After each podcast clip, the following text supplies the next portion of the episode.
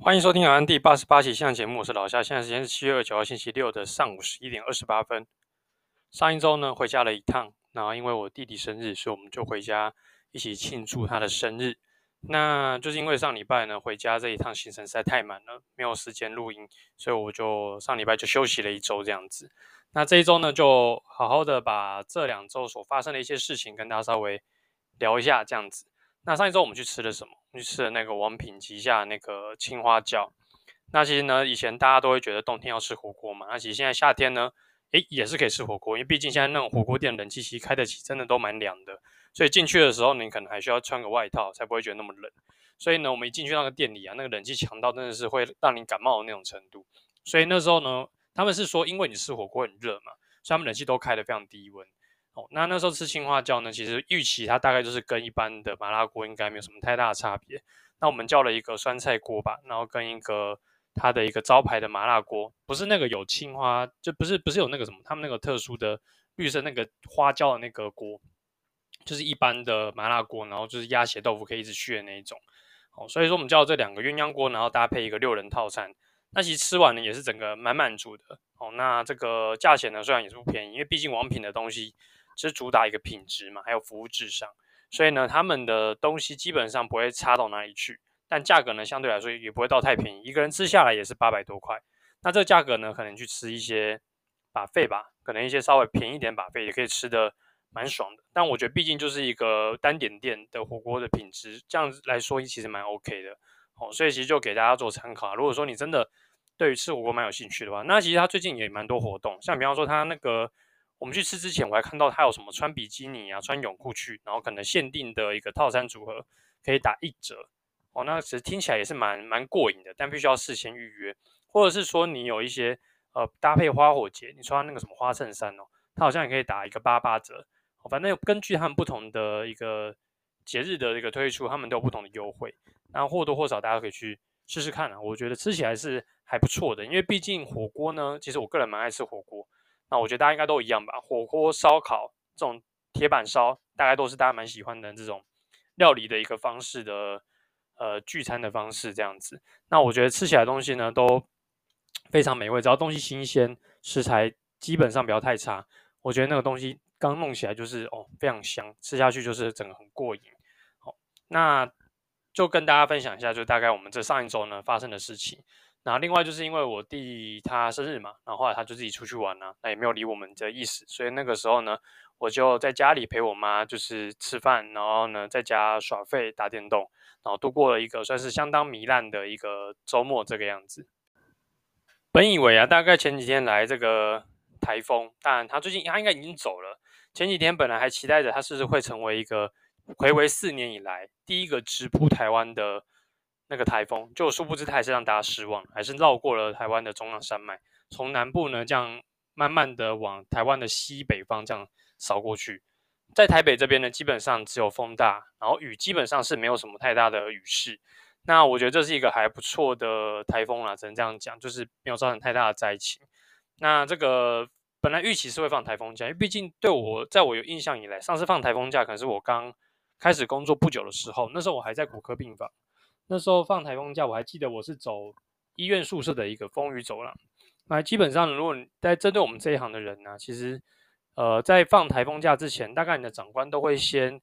安排好名单，就是你台风天当天一定要上班的人。那大多大多数呢，他们这种做法大概就是会先安排可能家里住附近的，或者是说你上班来说，你可能住宿舍的，然后比较不会有遇到风雨困难的人，会优先先让你上班。那上班的话，基本上呢，他们也会针对有上班的人，那可能就会未来会给补休一天。另外就是可能会把你的假呢变成加班费。那加班费的话，基本上台风天的出行的这个价码，我记得没有错话，以前我听到是一点六六倍，所以你那天的薪水它是直接会比较多的。所以如果他们换成加班费，对于他们来说是相当的不划算。所以大部分呢，所有的就是护理部的长官应该都会。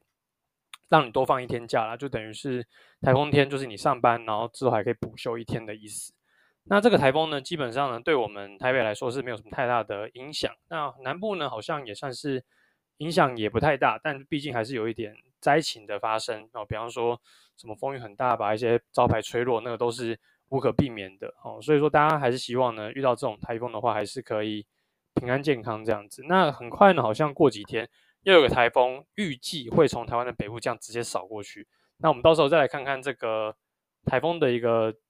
状况好了，希望不要造成太大的一个情一个灾情。我们最大的理想呢，就是台风会来，有雨进来，好，不要有灾情，然后大家可以放台风假，这是我们最理想上的一个剧本。好，那其实基本上呢，轮到我们这个麻醉的部分的话，以前在病房大概做法就是这样，就先调查嘛，就是大家谁可以来上班，然后谁不能来上班，谁家比较远。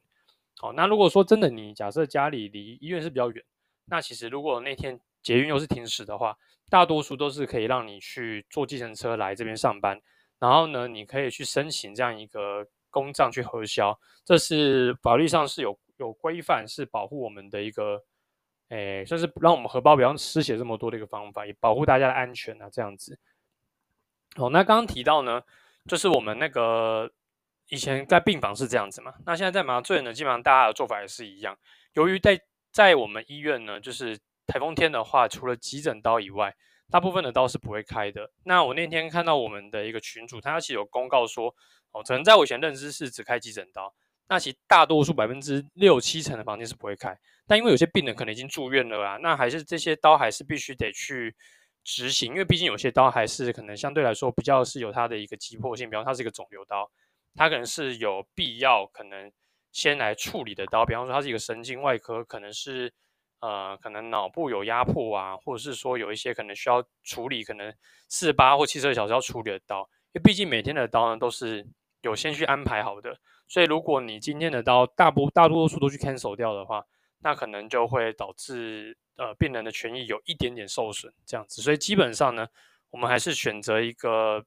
大部分就是可能你原本的房间假设有八间，那可能还是给你开两间，你们自己去选择有非常必要必须要去开刀的这个手术的病人，然后去安排在里面，然后后面的病人可能就安排在未来几天的一些空档来去做手术这样子。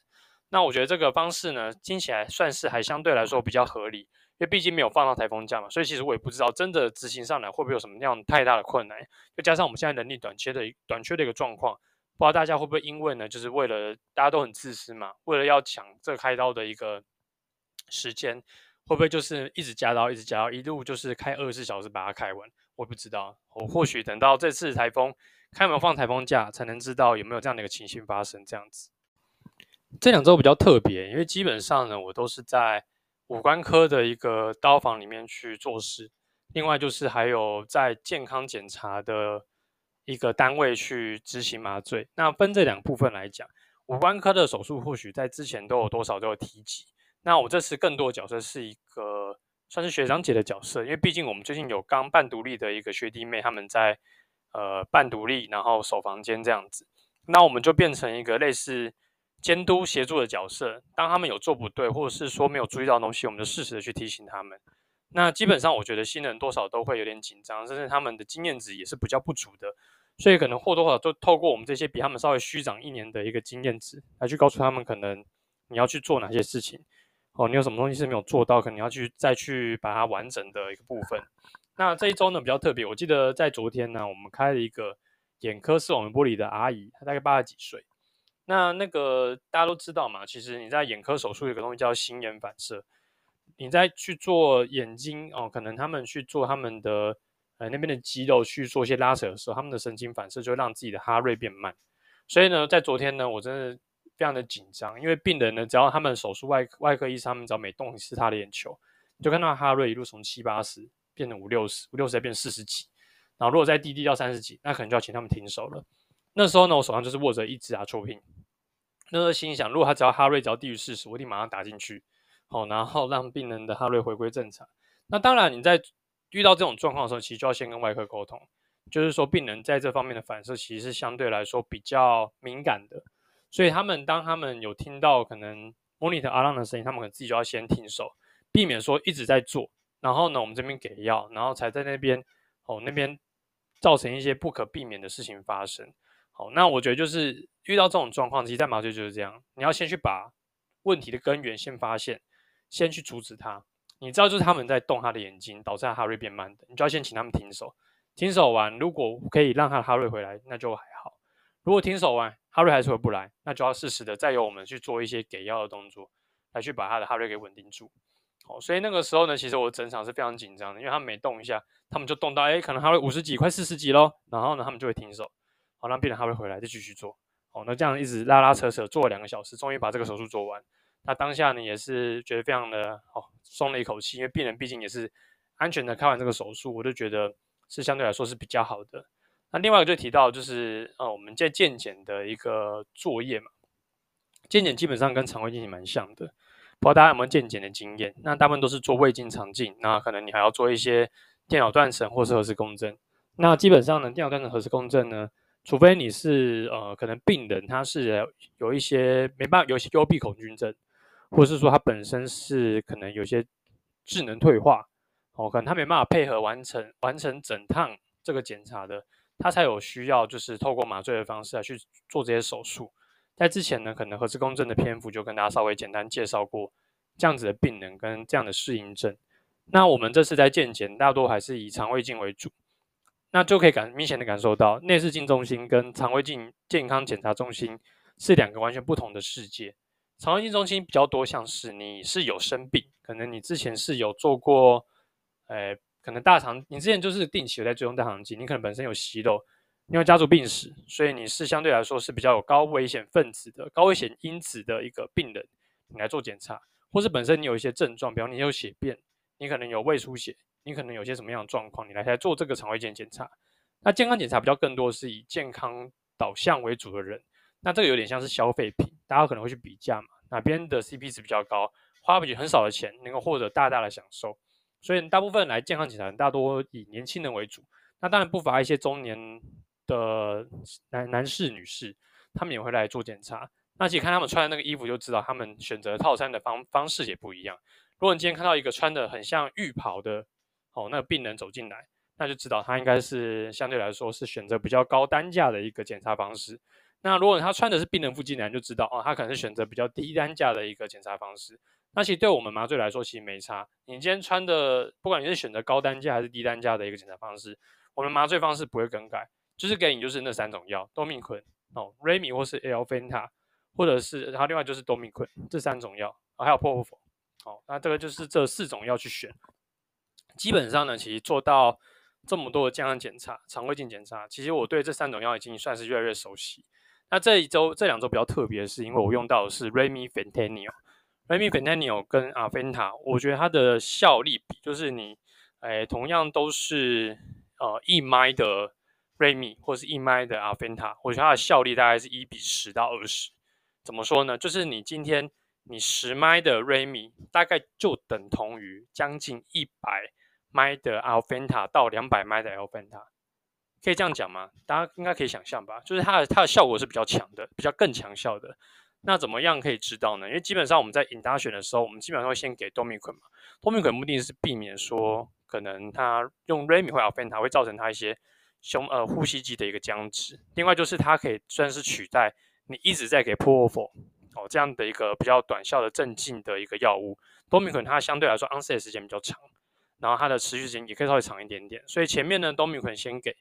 给完了以后，过个大概两到三分钟，我们再给下一个，就是他准备要做之前，给他一些 Remy 或者是 Alfenta，而 Remy 的那个 onset 效果又更短，它的效力又更强，所以呢，基本上你在他们准备要渡进去之前，手套戴戴手套的时候，你把它打进去，基本上你那时候给病人大概率就可以度过那个很痛的一个状况。好，后面再补足一些 p r o p o f o 的量，那病人就可以完成这样的一个检查。好，那基本上用完 Remy 呢，它其实相对于 Aventa，它恶心呕吐的效果又会更少一点点。所以我自己其实还蛮喜欢 Remy 这个药的。自从之前在神经外科刀房的时候呢，用 Remy 这个作为 Tiva 的一个药物的使用的时候，我就觉得 Remy 是一个比 Aventa 要更好用的东西。那当然，如果说今天因为 Remy 它单支是两千 micro 光也就是两 milligram，那病人呢，平均一个病人大概就用到五十 m 到一百 mi 左右。所以说基本用不到这么多。如果说今天呢，你可能就只有一两个病人要做，你可能只需要一百麦、两百麦，那剩下一千八百就浪费了嘛。所以遇到如果比较少的病人要做这样检查，那我们当然才会选择 Alfenta。那其实另外还有一个论点就是，其实 Remy 它就是因为它太短效了，所以呢，基本上你很多时候你可能胃镜做完，它在做肠镜的时候，它那个效果可能就没了。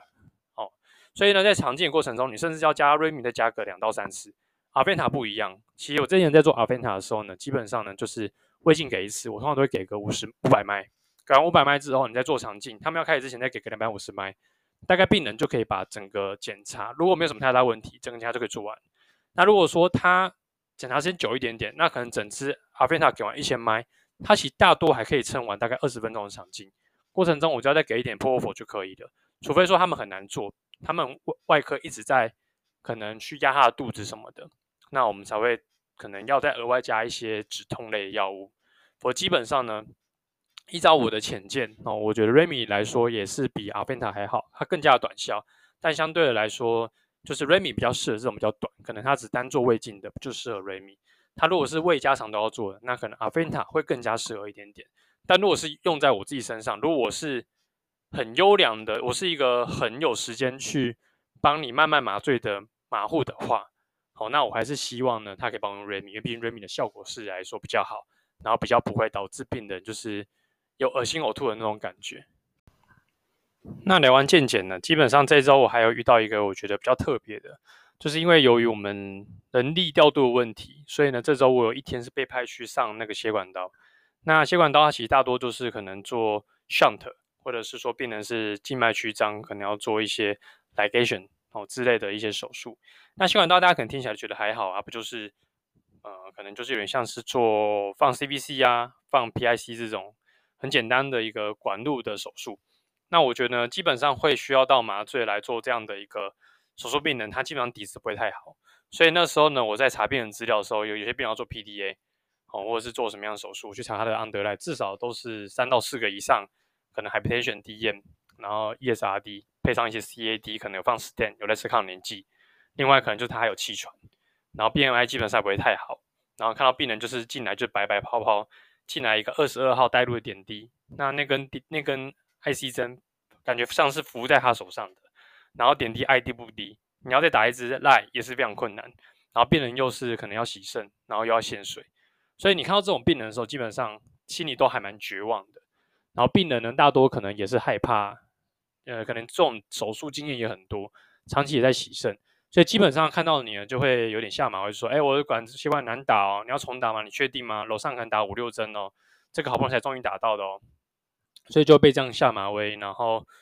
要来就是重打的话，因为像我那天就刚好遇到一个病人，他那个针就是感觉浮在他手上，然后呢点滴大概就是两秒一滴那种，已经全开才两秒一滴，所以这种点滴基本上我就是不太爱用，所以我一定会帮他重打一支。那还好，病人是没有什么特别酸的，我们也还好，就是一针就给他打到了。所以那时候呢，我们就用我们自己新建立的那根管路来帮他做麻醉诱导。那还好呢，第一台病人呢，我那时候就预感觉得，如果待会病人血压要拉不起来，那我可能就是要直接上这种雷福费这种比较强度比较强的一些升压药。哦，果不其然，病人呢刚才进来血压在一百三，然后 over 在七十左右，Induction 完那时候 Make 才零点六吧。病人血压已经来到六十五，over 大概三十几、四十几，所以就很明显，他的呃血压就是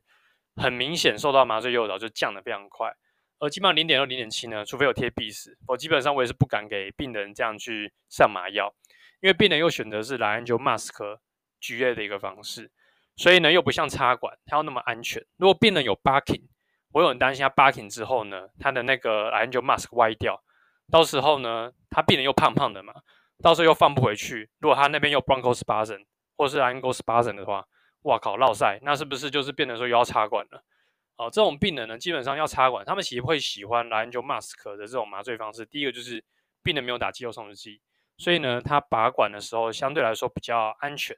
那第二个就是他那种血管刀手术，基本上病人有没有自呼，对他们来说影响其实不大。甚至他们这种刀都可以 local 去做了，所以呢，基本上呃，